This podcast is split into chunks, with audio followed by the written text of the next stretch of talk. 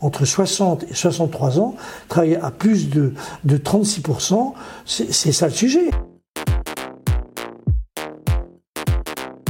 Sapiens Sapiens, c'est chaque mois une conversation en toute liberté avec une personnalité du monde économique et intellectuel, un rendez-vous entre êtres humains pour se comprendre et comprendre le monde. Bonjour à tous, bienvenue pour ce nouveau numéro de Sapiens Sapiens. Les perspectives économiques s'assombrissent, l'inflation, la situation géopolitique, la transition énergétique, les défis et les interrogations sont immenses. Pour essayer d'y voir un peu plus clair sur les réformes à mener aussi et sur euh, ces défis qui se posent particulièrement pour la France, j'ai le plaisir de recevoir Jean-Hervé Lorenzi. Jean-Hervé Lorenzi, bonjour. Bonjour. Alors Jean-Hervé, vous êtes, on ne vous présente pas, professeur émérite à Dauphine, ancien membre du Conseil d'analyse économique euh, vous, euh, vous avez un passé de conseiller ministériel à Matignon, dans l'industrie, dans les télécoms, directeur toujours de la chaire TDTE, euh, Transition démographique et transition économique, et évidemment président fondateur du Cercle des économistes et actuellement président des rencontres économiques d'Aix, qui sont évidemment le point d'orgue euh, du débat économique euh, en France, euh, comme, comme l'on sait. Parmi les très nombreux ouvrages, alors par ordre le, dernier, La grande rupture réconciliée Keynes et Schumpeter en 2021 chez Odile Jacob, qui a reçu le prix Colbert de l'Institut de France, et en 2019, l'erreur de Faust, essai sur la société du, vieillissement, euh, et puis tant d'autres évidemment, on ne peut pas citer euh, en entier. Alors pour commencer, j'ai envie justement de partir de ces rencontres d'Aix, euh, justement, qui avaient pour thème réussir les transformations du monde. Vous aviez déclaré l'état d'urgence économique en déplorant notamment, nous avons tenté, avec de nombreuses insuffisances, d'articuler une politique économique de court terme et des exigences de long terme.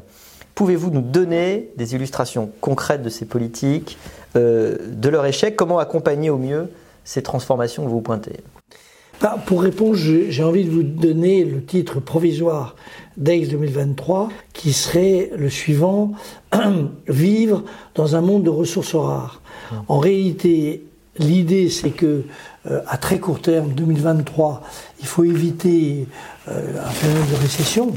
Euh, donc ça veut dire qu'il faut quand même être euh, peut-être vigilant sur le marché du travail, sur, sur l'ensemble des sujets, avec des problèmes dont on va parler, mais qui sont extrêmement difficiles à résoudre, comment faire baisser l'inflation dans un univers géostratégique, etc. Très compliqué. Et puis, ne pas abandonner l'idée que euh, votre génération, pas la mienne, mais votre génération, sera une génération qui va voir se modifier très profondément à la fois les conditions de production et les conditions de, consommation, les objets, les biens qu'on produit et les biens qu'on consomme. Et donc c'est cette articulation qui est, qui est difficile. Je pense que à l'été dernier, nous n'étions pas euh, encore rentrés dans la phase euh, géostratégique qui a été au fond le point de, de démarrage des, des craintes, mais on était déjà en train de se dire tout ça est un peu plus compliqué sur un point précis. On parle de transition économique, écologique, donc de transition destinée à, décarboner le monde. Mais pour un pays comme la France, c'est euh, peut-être 3-4 points de PIB d'investissement à, réaliser. Et euh, donc, c'est où est-ce qu'on va trouver l'argent, comment on va faire, comment on va trouver euh, cet équilibre entre entre Keynes et Schumpeter. L'économie et la gestion de la rareté, les économistes devraient euh, finalement pas être trop dépaysés dans un monde où on doit gérer d'autres types de rareté, euh, la biodiversité, euh, les rapports à l'énergie, etc. Est-ce que finalement on ne peut pas être satisfait du fait que l'économiste est plus que jamais la personne la mieux placée pour arriver à éclairer le débat public? Oserais-je dire que les 15 dernières années m'ont rendu un tout petit peu plus sceptique sur les compétences exceptionnelles des économistes à comprendre, prévoir et, imaginer les, les, résultats. Donc je trouve qu'il faut beaucoup de modestie dans ce domaine-là. Bien entendu qu'il faut être euh, attentif. Je pense simplement que aujourd'hui, si je traite par exemple le problème euh, des banques centrales, mm. et tout particulièrement celle de la Banque Centrale Européenne, il euh, n'y a pas de solution. Je veux baisser euh, l'inflation. C'est une inflation exogène, donc c'est par nature très, très largement exogène. Mm. Donc par nature c'est très compliqué. Je ne veux pas casser la, la, euh, la croissance Et donc, si euh, je, je, fais monter les taux d'intérêt et donc j'ai une inflation qui demeure plus importante que l'évolution des salaires, bah, je vais avoir un moment un, un problème de demande. Et euh, j'ai par ailleurs une ambition farouche de vouloir euh, changer la manière dont on, on, produit des objets de manière moins productrice de, CO2. Et dernier aspect, peut-être le plus compliqué, euh, on, m'explique, alors je prends ça de manière très excessive, hein, c'est pas ce que je pense, mais pas mal de patrons que j'ai rencontrés, que vous rencontrez aussi, euh, se disent euh, désormais le travail c'est deux jours de télétravail, deux jours de présence et un jour d'arrêt maladie. Ce qui est, il va falloir quand même un moment qu'on trouve un équilibre euh, sur les sujets. Et on voit bien dans les réticences assez légitimes euh, des jeunes à aller dans des métiers comme les métiers de la restauration, qui sont eux en présentiel, parce qu'on ne va pas vous euh, passer des plats par visioconférence, on voit bien que il y, y, a quand même les effets de la Covid qui sont d'ailleurs naturels. C'est les gens voient bien que la vie est, est plus riche que quand on la vit de manière euh, apaisée plutôt que, que, de manière très difficile. donc, donc c'est tout ça que, euh, qui me fait penser qu'on n'a pas à l'heure actuelle des solutions. Donc c'est pour ça que euh, les économistes d'ailleurs deviennent beaucoup plus, comment dire, modestes. Ils ont des têtes pieds, C'est peut-être pas un mal d'ailleurs. C'est pas un mal parce qu'ils n'ont pas de solution. Est-ce qu'il faut augmenter les taux d'intérêt de 1%, 2% Est-ce que Hmm. qui a une solution. Euh. Alors, ça sera intéressant de reparler effectivement de la place du travail euh, et puis de la quantité d'ailleurs de travail et de la façon dont les économistes voient ça spécialement en France. Mais avant, euh, sur l'inflation, est-ce qu'on est vraiment obligé d'avoir ce choix entre l'inflation d'un côté et la récession de l'autre? Les décisions de la Fed assument le fait que nous allons devoir passer par une phase récessive pour arriver à casser l'inflation. Est-ce que cet arbitrage est, est absolument indispensable et comment on peut envisager l'atterrissage euh, pour nous en Europe Je suis tout à fait d'accord avec euh, la remarque que vous avez, c'est-à-dire cette idée que, euh, au fond, on est devant un choix déterminant me paraît pas très juste. Et pourquoi? Pour deux raisons. La première, c'est que vous avez la gentillesse de dire des mots aimables à mon égard, mais ils sont liés aussi à la durée d'une carrière. Et donc, quand j'étais beaucoup plus jeune, euh, l'inflation en France était plus de 10%.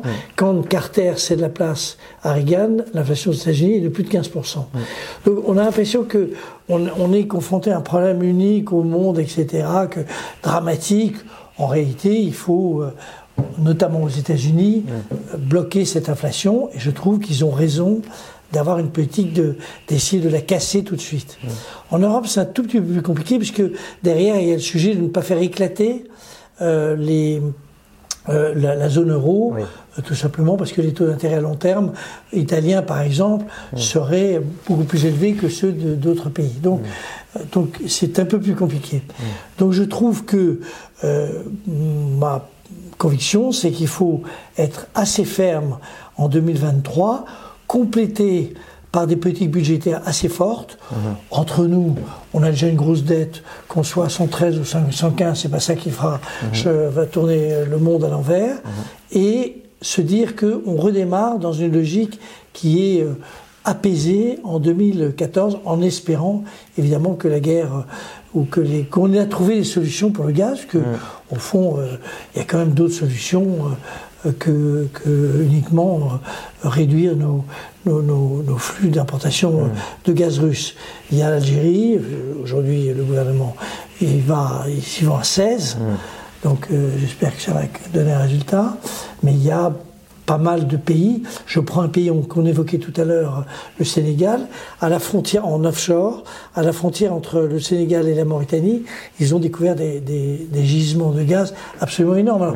Il faut un peu de temps pour arriver à le transformer en GNL. Il n'y a pas de donc tout ça prend un peu de temps, mais en réalité, euh, on doit pouvoir essayer de résoudre des sujets sur le nucléaire. Euh, euh, j'ai un biais, c'est que je suis très favorable au nucléaire, donc euh, je pense que on, là aussi, on va résoudre progressivement les problèmes. Donc, disons que je suis assez pour, pour mettre du court terme 2023, politique monétaire ferme, politique mmh. budgétaire euh, très accommodante, mmh. et puis se dire, alors c'est peut-être euh, mi-2024, hein, je ne suis pas suffisamment euh, devin pour imaginer les choses à, quelques mois près, mais je pense que c'est soluble.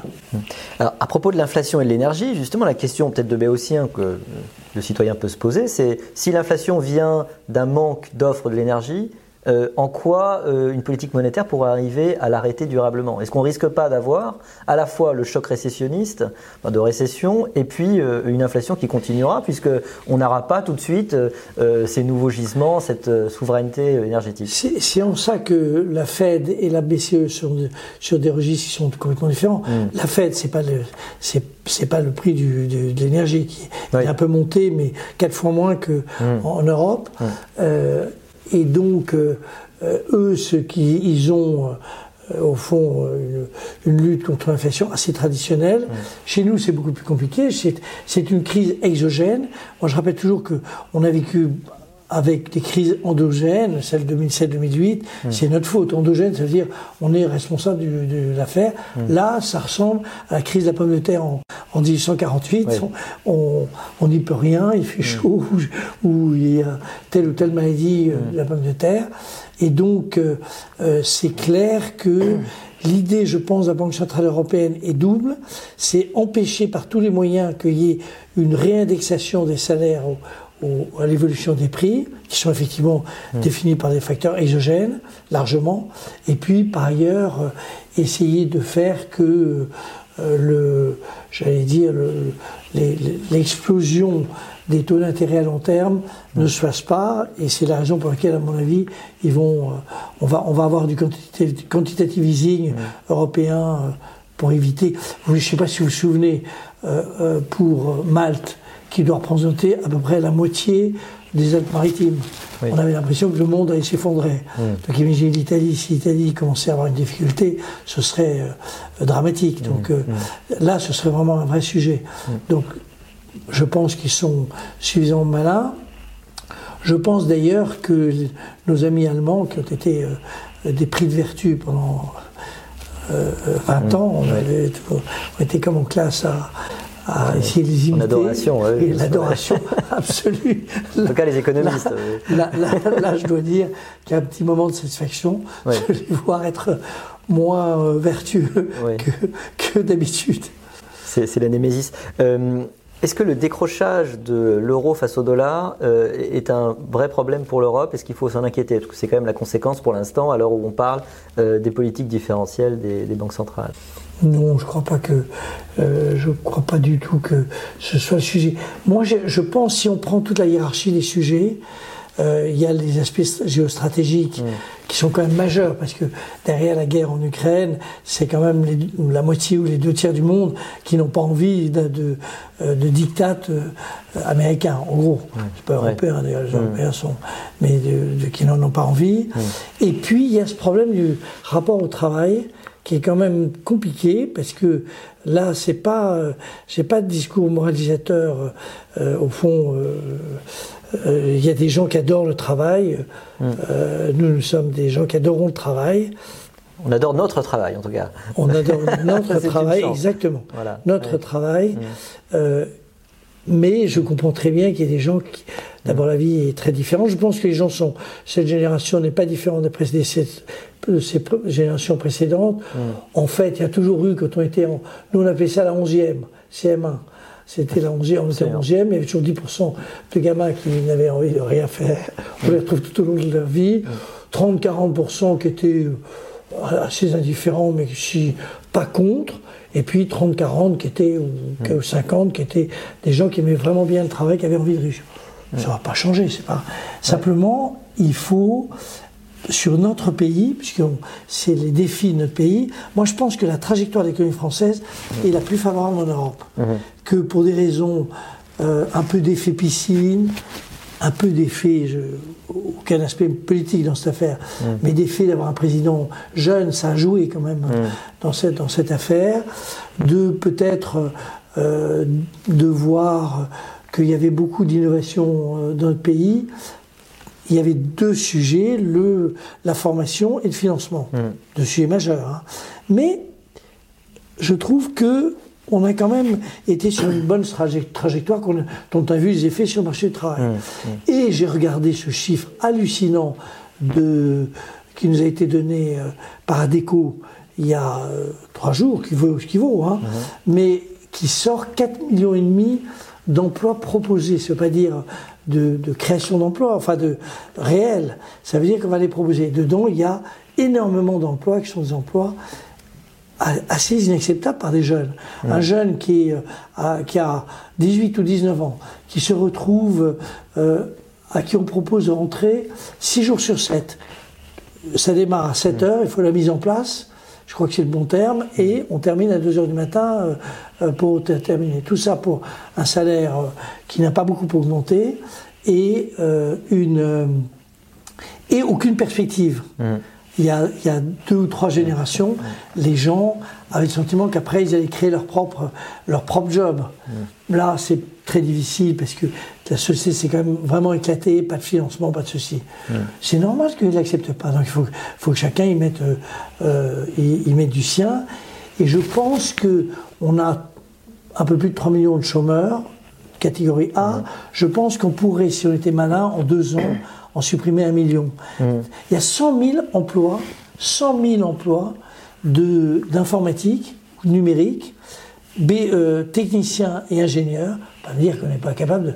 c'est peut-être peut même trois ans, mais de former des techniciens, des ingénieurs en informatique, c'est ça, tout, ou en, numérique. Tout ça n'a aucun sens. Mmh. On voit bien les, opérations type l'école 42, mais à Marseille, il y, a il y a un garçon formidable qui s'appelle Cyril Zimmerman, qui a monté, qui est en train de monter une école pour des milliers de jeunes mmh. des quartiers nord. Je veux tout ça, c'est quand même, euh, on a l'impression qu'il faut prendre les problèmes. Mmh. J'en profite pour dire euh, tout le mal que je pense de la discussion sur les retraites et sur l'assurance chômage. J'allais vous en parler, évidemment. Oui, les deux cas, le problème, c'est c'est pas de, de, de, sortir un chiffre, évidemment, qui va mettre tout le monde dans la rue, ça sert absolument à rien. Il faut des annuités, éventuellement, mm. parce qu'entre un gamin. Donc un panachage entre âge limite et durée comme, oui. comme, on semble, évidemment, euh, pour, l'instant, ça semble être la, la solution qui et surtout, sera préférée. Et surtout, convoquer la CEPME, mm.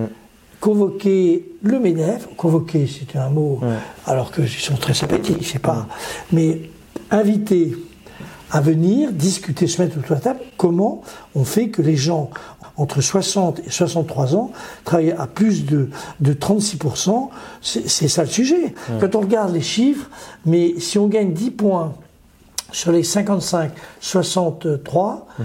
on, résout le problème. Ça ne veut pas dire qu'il ne faudra pas travailler plus longtemps. En plus, on travaille déjà plus longtemps. L'âge moyen est à 63 ans. Mhm, mhm. Mais les gens ont des taux d'activité qui sont faibles. C'est comme ça. Même chose pour les jeunes. On va pas me dire qu'on euh, ne peut pas essayer de booster l'âge moyen de, de rentrer sur le marché du travail, c'est 23 ans. Une, une réussite, c'est l'apprentissage. On voit bien que si on met euh, euh, les entreprises dans le coup, qui, ont été, qui se sont substituées à notre éducation nationale, que nous aimons beaucoup, mais qui est pas douée pour l'apprentissage, et les, les, les régions qui ne sont pas les spécialistes non plus mondiaux, on met les entreprises, on voit bien que ça ce qui crée des CFA, des, mmh. des, des, capacités, de de formation en, mmh. en, en une journée. Donc, en réalité, moi je demeure très optimiste pour l'économie française. Je pense qu'on peut revenir au plein emploi assez, assez rapidement. Je suis bluffé par le nombre de, d'entreprises qui euh, se, se créent, d'entreprises qui sont euh, capables de réellement se développer. Malheureusement, dès qu'elles ont 40 millions de chiffre d'affaires, elles se vendent parce que nous mmh. euh, nous n'utilisons pas notre énorme épargne, on l'utilise dans des conditions complètement débiles, c'est-à-dire euh, pas pour financer l'économie française. Mmh.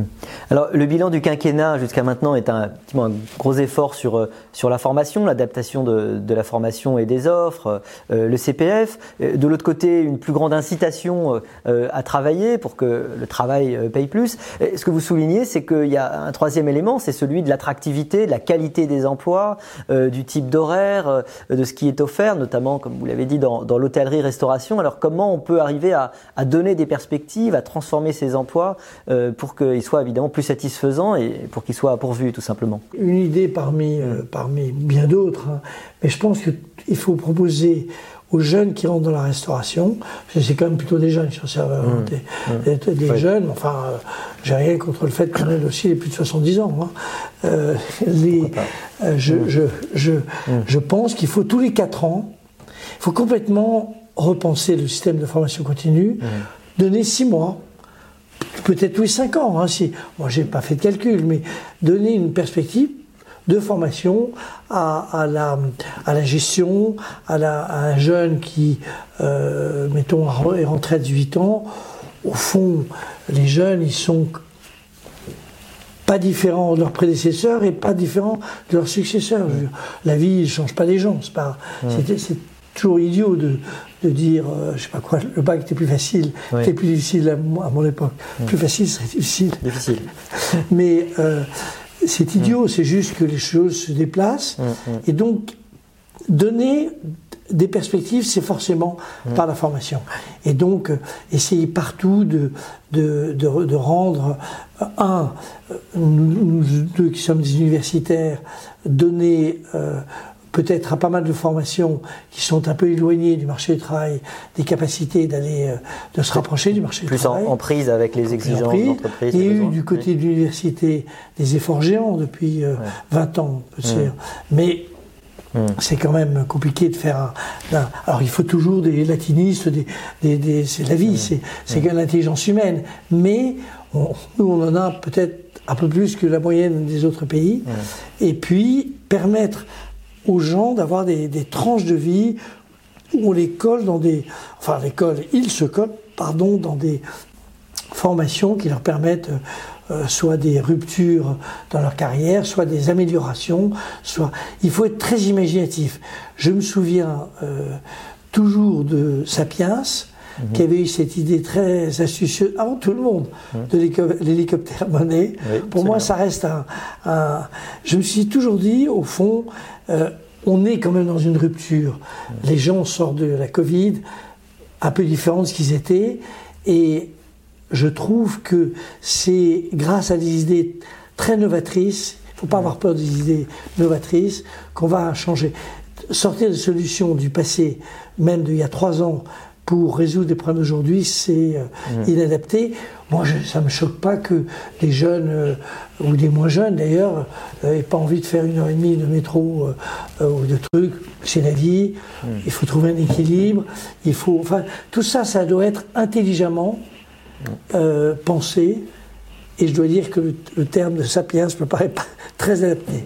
Parmi les obstacles euh, au développement des jeunes, vous parlez depuis longtemps du problème du logement, qui est un problème aigu euh, chez nous. Euh, est-ce que on peut imaginer aujourd'hui avoir une évolution de ces carrières dont vous parlez, des perspectives, si on n'arrive pas à régler ce problème du logement Et qu'est-ce qu'on peut faire?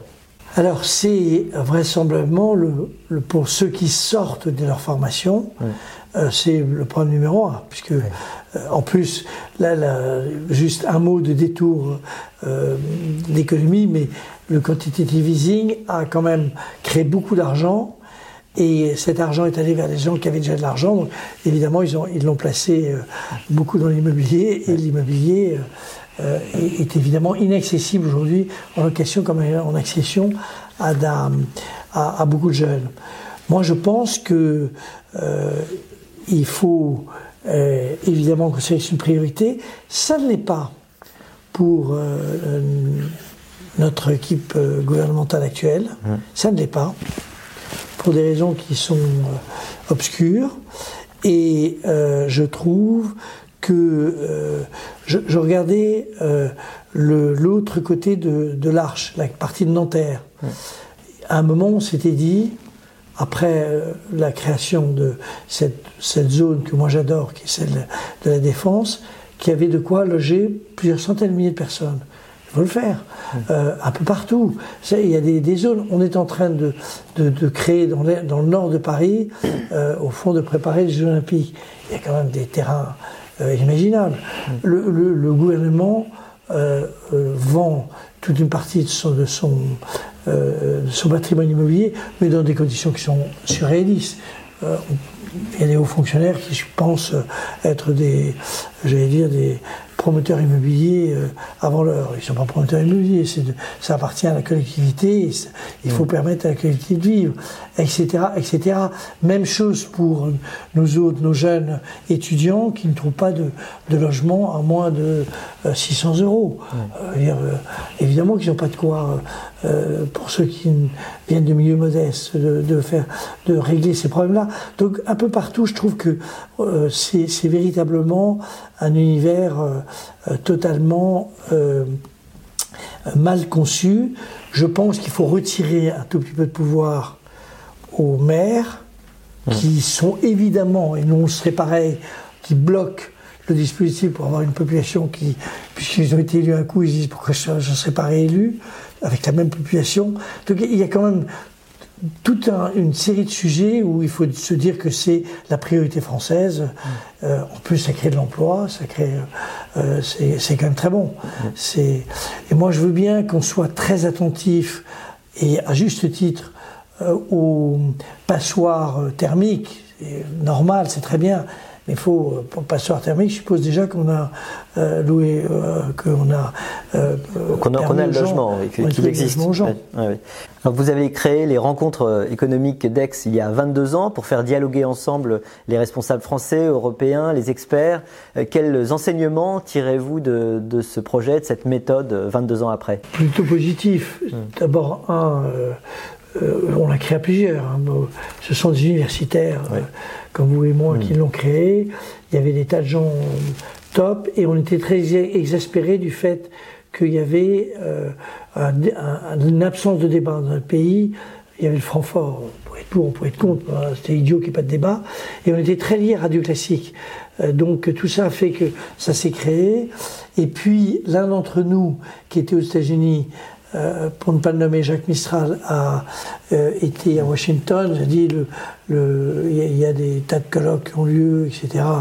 Euh, le National Bureau of Economic Research fait ça, donc il faudrait qu'on fasse la même chose. On avait ce petit avantage d'avoir, on a cet avantage en France d'avoir un été merveilleux dans le sud de la France. C'est vrai qu'on n'a pas pensé à se coller à Dunkerque en hiver. Il se trouve que l'un d'entre nous, pour ne pas le nommer Olivier Pastré, était le petit-fils de la créatrice des rencontres. Euh, voilà. Et on a monté ça. Ça a été difficile, on voulait rester très indépendant. Euh, donc on s'est évidemment financé, et nous sommes financés par, euh, je crois, une cent, plus d'une centaine d'entreprises, mais on est resté très indépendant vous comme nous, on, peut montrer qu'on est euh, euh, financé, évidemment, il faut mettre un financement, mais qu'on peut rester très, très indépendant. Hum, hum.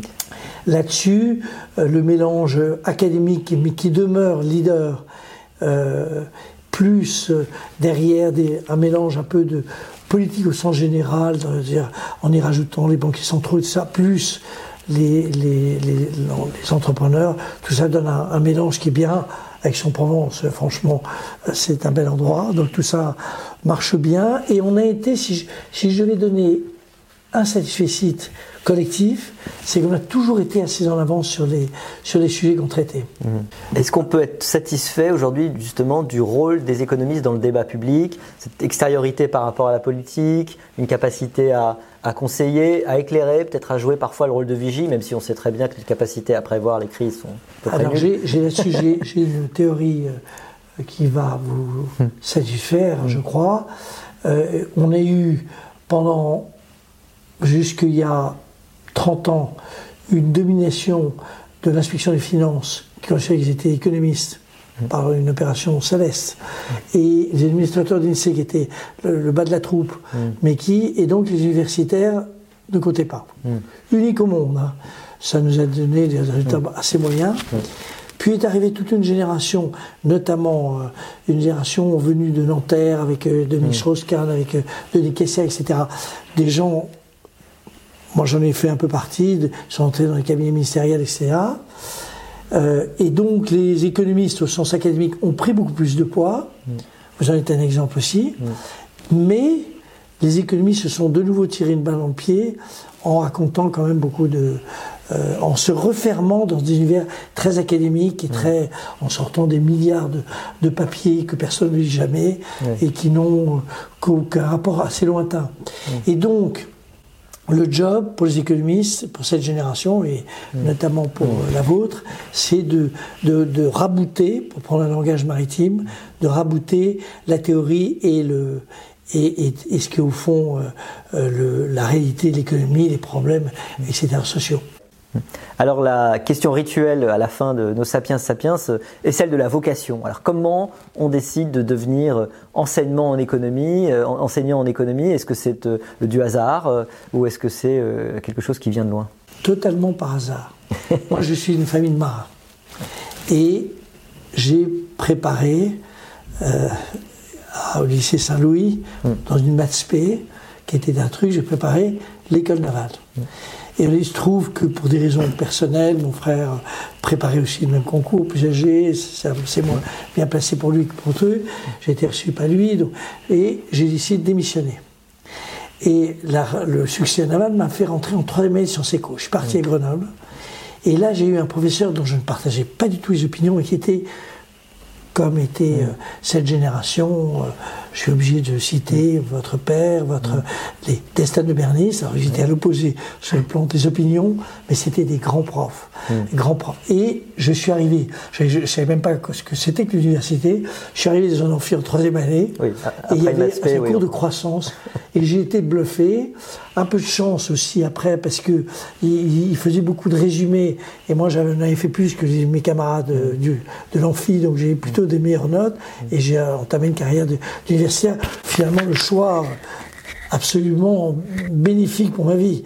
Quelle liberté, quelle, euh, quelle possibilité de s'exprimer, quelle quand je lis euh, les papiers euh, d'Olivier dans, dans- un peu partout, je me dis, waouh, que va-t-il encore nous dire? C'est surtout Donc, vous la possibilité de les écrire et Voilà. continuer à. Donc c'est c'est le hasard absolu.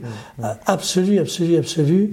Et après, je suis redevenu euh, beaucoup dans le domaine maritime, mais à titre personnel. N'oublie pas la mer. Merci beaucoup, Joao Hervé Lorenzi. Merci. Merci, merci à vous.